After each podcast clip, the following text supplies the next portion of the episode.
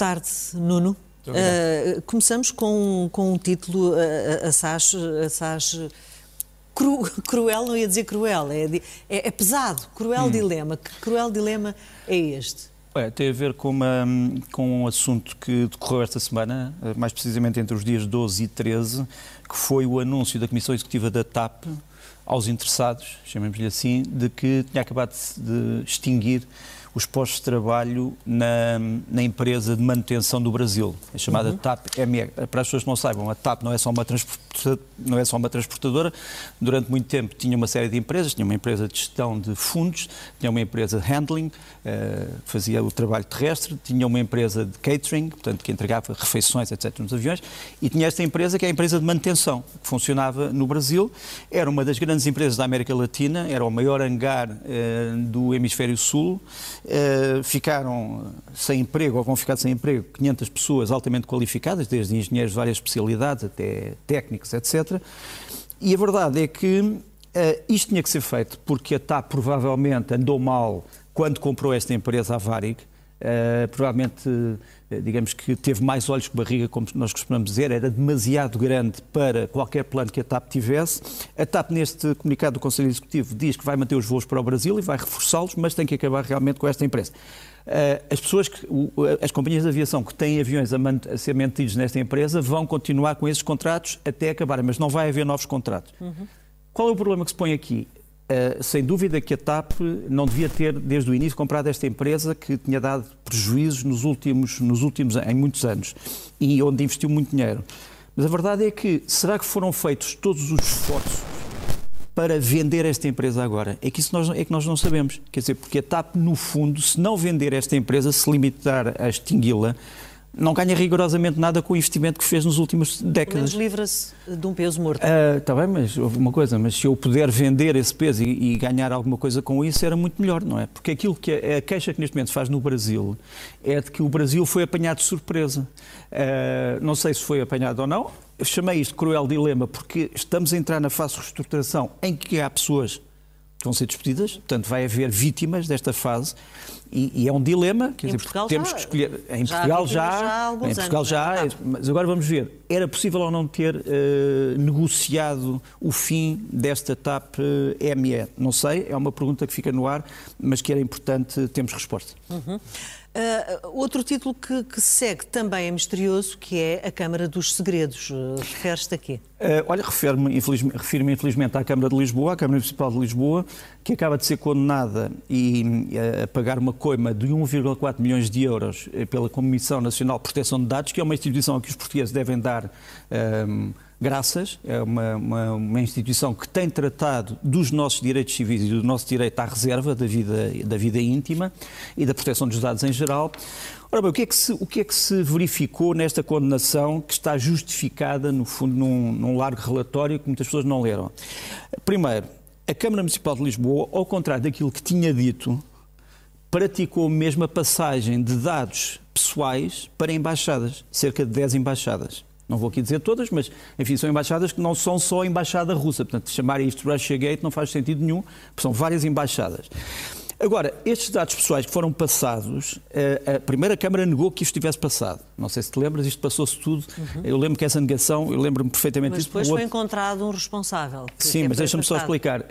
Eh, a negação deu-se no dia de Santo António do ano passado. Uhum. Lembro perfeitamente disso. Uh, por razões que não têm nada a ver aqui com o assunto. Depois, a Câmara começou por dizer: ah, nós não fizemos nada de mal. Depois disse: ah, uh, fizemos, mas não houve dolo. Quer dizer, não houve, no fundo, nenhuma intenção. Uh, depois disseram, está bem, houve intenção, mas não foi o Presidente, foi um funcionário, ou foi um grupo de funcionários. Aquilo que é demonstrado neste relatório arrasador é de que toda a estrutura da Câmara esteve envolvida com nisto e que uma coisa é a desorganização da Câmara, crónica, outra coisa é a consciência de que estava a praticar uma ilegalidade. Deixa-me só dizer que este relatório revela-nos que houve 110 passagens de informação de dados reservados para várias entidades. Desde entidades de segurança que se calhar não tinham a necessidade de receber estes dados, até às tais embaixadas. Portanto, é um caso extremamente grave, eh, é um caso que não pode ser deixado em claro e é, o, enfim, é uma, uma clara vitória para os defensores dos direitos civis em Portugal acima de estruturas burocráticas. Uhum. Uh, outra questão que também nos traz hoje tem a ver com a relação da Rússia com o Ocidente. E antes mais... disso, tenho outra coisa antes disso, peço desculpa. Um, eh, como tu sabes, acabou, acabou a, campanha eleitoral, a campanha eleitoral, acabaram os debates uh, na televisão e um, os debates da televisão têm, como tu sabes, essencialmente os seus, os seus ouvintes e há grande contestação sobre se os debates foram bons, foram maus, não é isso que eu vou discutir. O que eu vou discutir, e foi uma, uma questão que levantei na semana passada, é que nós nos debates devemos mostrar não apenas indicadores económico-sociais portugueses, mas comparar esses indicadores com indicadores europeus, da União uhum. Europeia. E há aqui quatro indicadores uh, que uh, eu fui arranjar, uh, os indicadores da produtividade portuguesa, produtividade da União Europeia, em média, dos preços dos alimentos em Portugal e na União Europeia, em média, do IRS, portanto, o imposto, sobre, eh, sobre, sobre, rendimentos de pessoas singulares, e uh, o desemprego jovem. E vais ver que nos quatro campos os números portugueses e as trajetórias portuguesas são muito deficientes comparados com a média europeia. Estes campos são essenciais porque a produtividade, a produtividade tem a ver, obviamente, com o desempenho das empresas. Não interessa muito falarmos quantas horas de trabalho é que as pessoas trabalham, a questão é saber o que é que produzem nessas horas de trabalho. Uhum. Isto depois tem reflexo sobre a história da, da semana dos 5 dias ou dos 4 dias, etc. O desemprego jovem é extremamente importante porque, repara, nós temos hoje já uma, uma população jovem de cerca de 43,4% de pessoas que trabalham e que se o desemprego sai cai sobre elas, nós temos aqui também um grande risco sobre o sistema de segurança social, porque deixam de poder descontar para a segurança social. Um, o cabaz dos preços. Obviamente que o preço da comida em Portugal é importantíssimo para todos, mas sobretudo para as pessoas que estão na margem da proletarização, portanto, e da pobreza. E, por fim, a questão dos impostos. Uh, os impostos, falou-se muito sobre os impostos nesta campanha, mas não se explicou tanto como é que é a carga fiscal na União Europeia como é que é a nossa.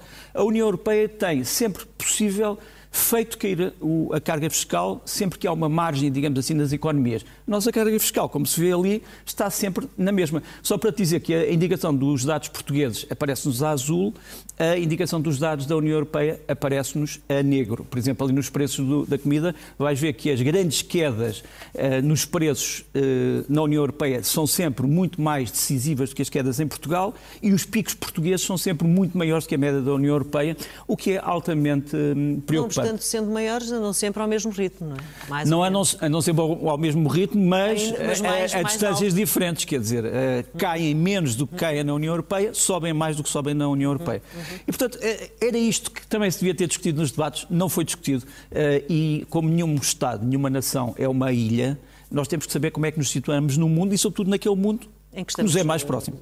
E que estamos, em, que estamos inseridos.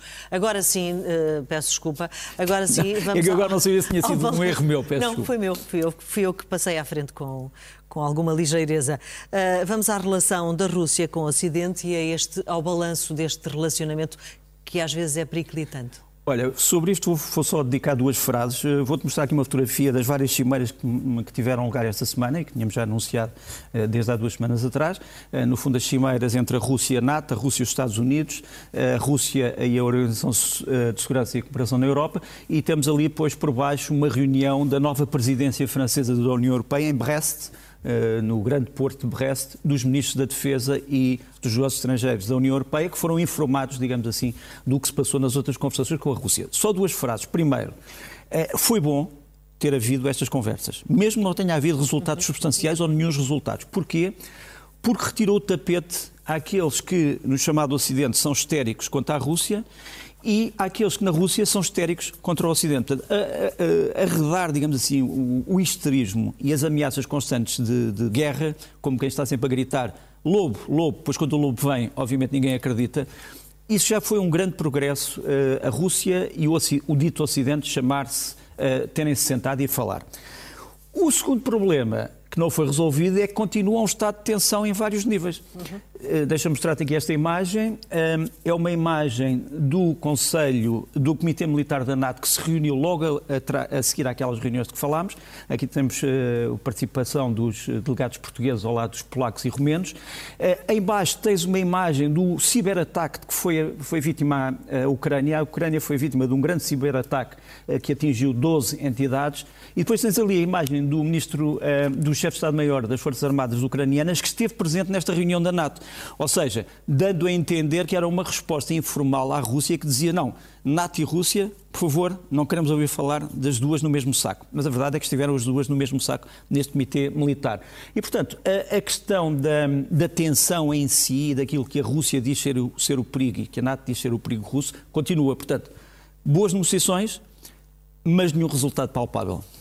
Aliás, os Estados Unidos já uh, acusaram a Rússia recentemente. Sim, mas de... através, uh, através de entidades uh, políticas, ainda não vi isso da parte de responsáveis militares. Portanto, achas que esse lobo Uh, acho, que, acho que vamos estar de atacar vamos, o bardo. Não, acho que vamos entrar num período em que os dois lados vão acusar mutuamente das maiores piratarias, mas essencialmente sem mostrar grandes provas daquilo que estão a dizer. Uh, agora, eu gostaria que realmente estas primeiras conversações que não tiveram resultado possam ter uma segunda fase com resultado. E já sabemos que essa fase se vai dar, a não ser, a não ser, como eu disse, que ganhem os histéricos, mas nós não queremos que eles ganhem. Uhum. Bom, esperemos que não. Uh, o que é que tu chamas o, o mistério Kazakh? Olha, o Cazaquistão falámos aqui da semana passada, como tu sabes, teve uns dias uh, negros uh, em que o regime cazaque disparou sobre manifestantes nas ruas e depois acusou esses manifestantes de terem atacado as forças de segurança. A verdade é que houve pessoas armadas no meio dos manifestantes. Entretanto, a Rússia interveio com estas forças que tens aqui, do chamado Tratado de Segurança e Cooperação, uh, juntamente com outros países da ex-União Soviética.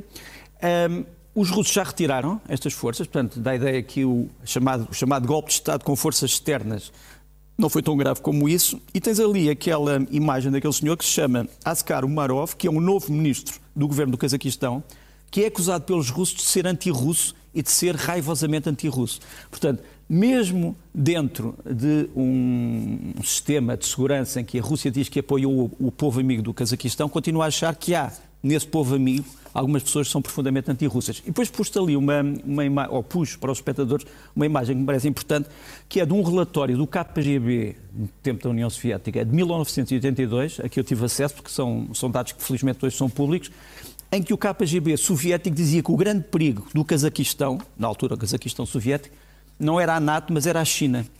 A China é, um dos, é, uma das potências que faz fronteira com, com o Cazaquistão e este relatório do KGB dizia que a China tinha invadido o Cazaquistão com agentes secretos e com agentes subversivos. Portanto, vê bem como as relações entre os povos podem Guerras mudar em poucas décadas. Uhum. Uh, outro, outro tema que, que também te tem apaixonado tem sido o da pirataria e é por isso que tu dás o nome do mundo do crime a este, ao próximo tema. Sim. Porquê, uh, porquê, porquê eu... falar dele agora? São vários crimes, infelizmente. Olha, o primeiro, o primeiro tem a ver com a pirataria marítima. Uh, o mar continua a ser a nossa grande via de comunicação e esta semana saíram dois relatórios, um uh, do centro uh, chamado francês chamado MICA, que é o Centro de Cooperação Internacional em Matérias Marítimas, que está em Brest, e o, o, o Gabinete de Marítimo Internacional, que apresentam os dois números diferentes sobre a pirataria do ano passado.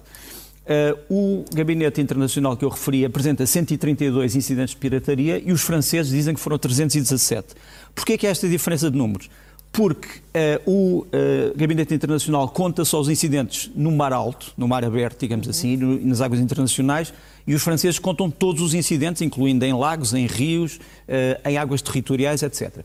O que é que, se, o que, é que resulta disto? O, o, os números franceses são muito detalhados, dizem que 131 incidentes foram nas Caraíbas, 115 no Golfo da Guiné, 71 na Ásia, 79 destes acidentes, destes incidentes foram de pirataria, 71 de raptos, envolvendo raptos. Nós sabemos que estes números são, são, são números graves, mas que são muito menores do que já existia. Ou seja, tem havido sucessos na luta contra a pirataria, mas ela não desapareceu, esta é a prova, e felizmente que há entidades internacionais que nos trazem estes dados e que têm eh, colaborado neste combate. É a primeira nota que eu trazia sobre o mundo do crime. A segunda nota é sobre um mundo do crime que infelizmente diz muito aos portugueses. Vou-te mostrar aqui, uh, vou mostrar aqui aos espectadores. Um, temos aqui duas imagens, uh, ou melhor, neste momento só temos uma imagem, eu tinha ali uma imagem incerta, mas provavelmente não o consegui colocar, mas não faz mal. Isto foi uma reunião que se deu esta semana eh, entre Moçambique e o Ruanda, em Kigali, capital do Ruanda, em que Moçambique e o Ruanda analisaram a situação em Cabo Delgado, decidiram aumentar, digamos assim, a missão ruandesa em Cabo Delgado e haver treino de forças moçambicanas com mais intensidade.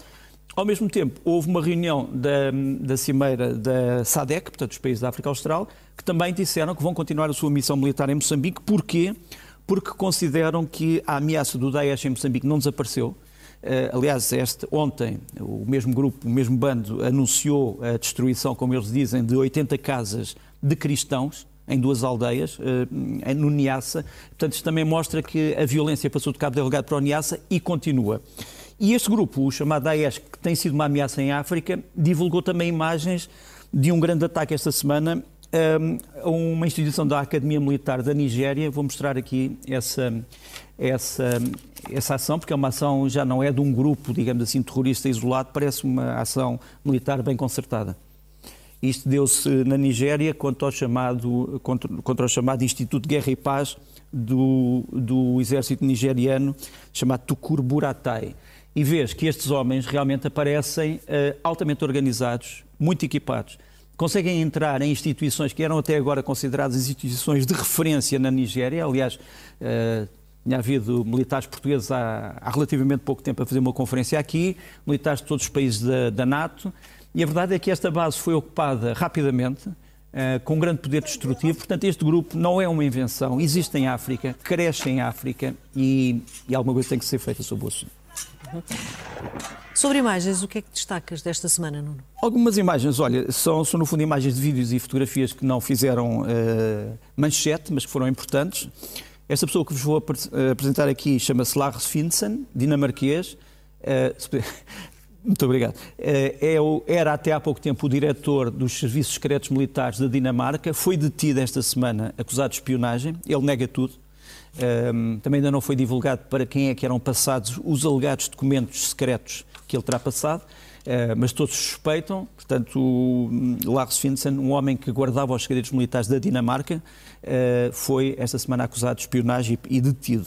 Depois, este avião que te vou aparecer, mostrar aqui é o primeiro avião turco totalmente de combate, totalmente construído e, e feito na Turquia. Entrou agora na fase de produção, é o Urjet no mesmo dia em que o Sr. Erdogan, o Presidente da Turquia, disse uma coisa muito curiosa. Atacou imenso a União Europeia, dizendo que a União Europeia não gosta da Turquia por várias razões, mas depois disse o nosso grande objetivo nacional, uh, nacional é entrar na União Europeia.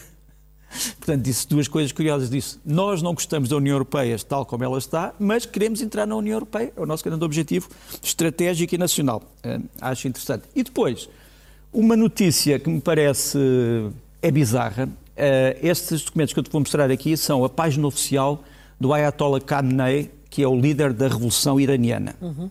Um, aqui está. E o que é que o, o, líder da Revolução Iraniana planeou? Planeou uma, um concurso para todos os iranianos para saber quem é que arranjava a forma mais inteligente e sofisticada de matar Donald Trump.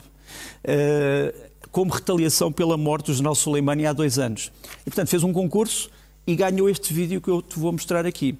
Houve uma tentativa para retirar isto do site, mas nós conseguimos eh, chegar lá e, e aqui está a forma que uh, o Ayatollah Khamenei achou como sendo premiada para matar Donald Trump durante uma, um jogo de golfe, usando uh, essencialmente uma, um mecanismo de guerra sofisticado, portanto um robô, digamos, com armas, que se aproximaria do, da residência do Trump, etc. É evidente, isto é uma declaração de um crime a, com, a cometer, portanto, não estamos a dizer, quer dizer, o Ayatollah Khamenei não aconselha os iranianos a irem aos tribunais penalizar os Estados Unidos pela morte de Soleimani, não. Diz, a resposta é uma resposta dentro por dentro, olho por olho, dentro por dentro, como possível. É um conselho essencialmente judaico e não, e não, e não muçulmano. Mas, mas seja como foi, isto causou algum, algum escândalo e vamos ver se vai ter ou não seguida. Um bocado absurdo. Um, livros da semana destacas, Nuno? Olha, trago aqui quatro livros, desta vez três que ainda só saíram em inglês, mas são sobre temas quentes do momento e um português, também sobre um tema quente. Uh, aparece daqui o Anthony Selden, escreveu um grande livro sobre o, o que é ser primeiro-ministro no Reino Unido.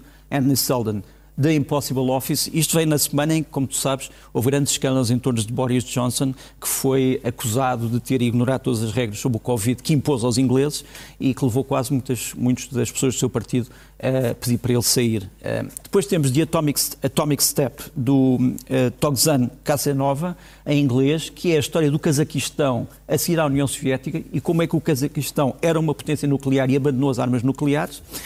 Depois em baixo, eh, um tema que nos diz muito a todos, Spies, Lies and Algorithms, da hum, Amy Zegart. É o último livro sobre os serviços secretos americanos e o que é que eles vão fazer no futuro, sobretudo face ao cibercrime.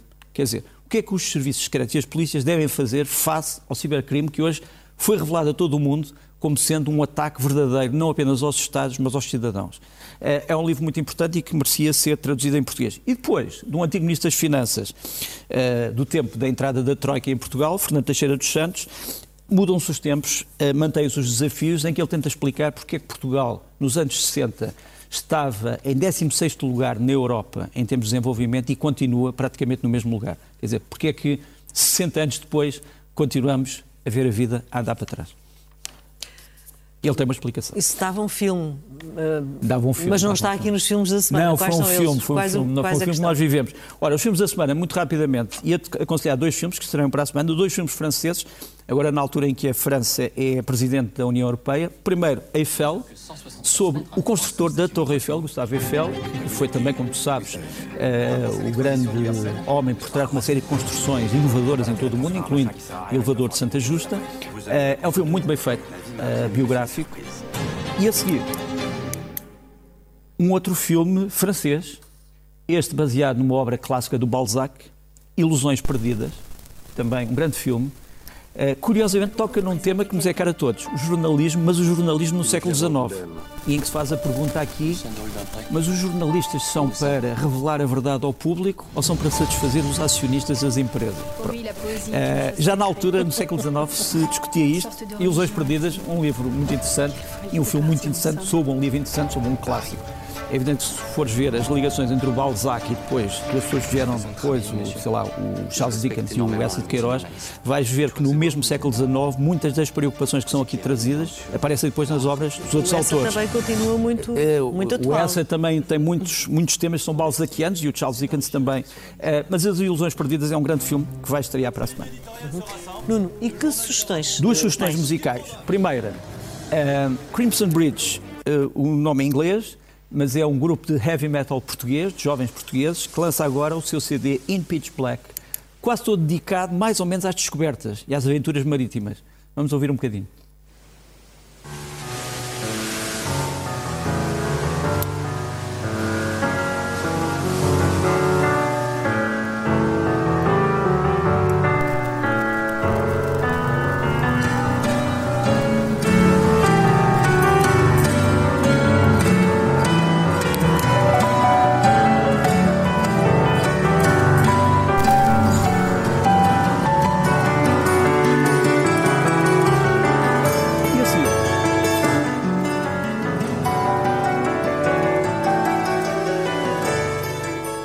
A seguir tenho um CD que acaba de sair, uh, aquele dos Crimson Bridge estão, está, está na internet, portanto pode ser consultado. E este aqui também, em parte, é do João Frade, acordeonista, e do João Silva, guitarrista. Uh, Chama-se Lugares. Vamos ouvir aqui um bocadinho destes dois grandes músicos portugueses. Uh, também com uma pessoa que é o Marito Marques, que é percussionista, que também é um grande músico português.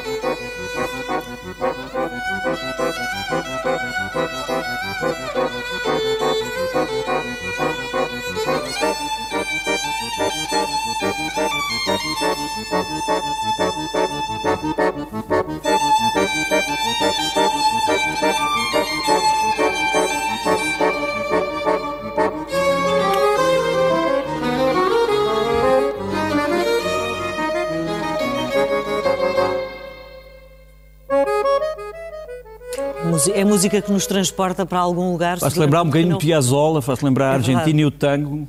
É de propósito. É agradável, é agradável. Nuno, obrigada. Até à próxima. Uh, boa semana. Boa semana. Nós continuamos este jornal e vamos terminar com os últimos dados sobre a evolução da pandemia em Portugal.